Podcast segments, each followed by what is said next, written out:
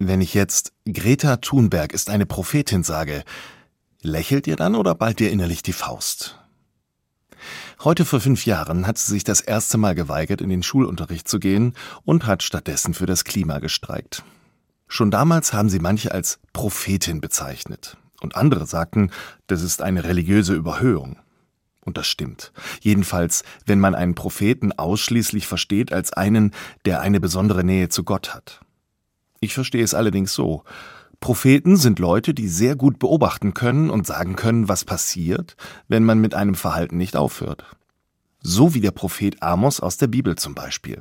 Der hat gesagt, wenn ihr mit den Armen nicht ordentlich umgeht, dann gerät das ganze Land in eine soziale Schieflage. Und das hat er sehr drastisch gesagt. Und ja, Gott spielt bei Amos eine große Rolle. Bei Greta Thunberg spielt Gott keine Rolle. Eine Prophetin ist sie aber trotzdem, finde ich. Sie beobachtet genau und sagt, wenn wir nicht aufhören, wird das Klima kippen. Somit wären alle Klimaforscher Propheten, mit oder ohne Gott. Für den biblischen Propheten Amos war Gott allerdings wichtig. Gott war für ihn der Grund, sich unbeliebt zu machen mit seinen Prophezeiungen.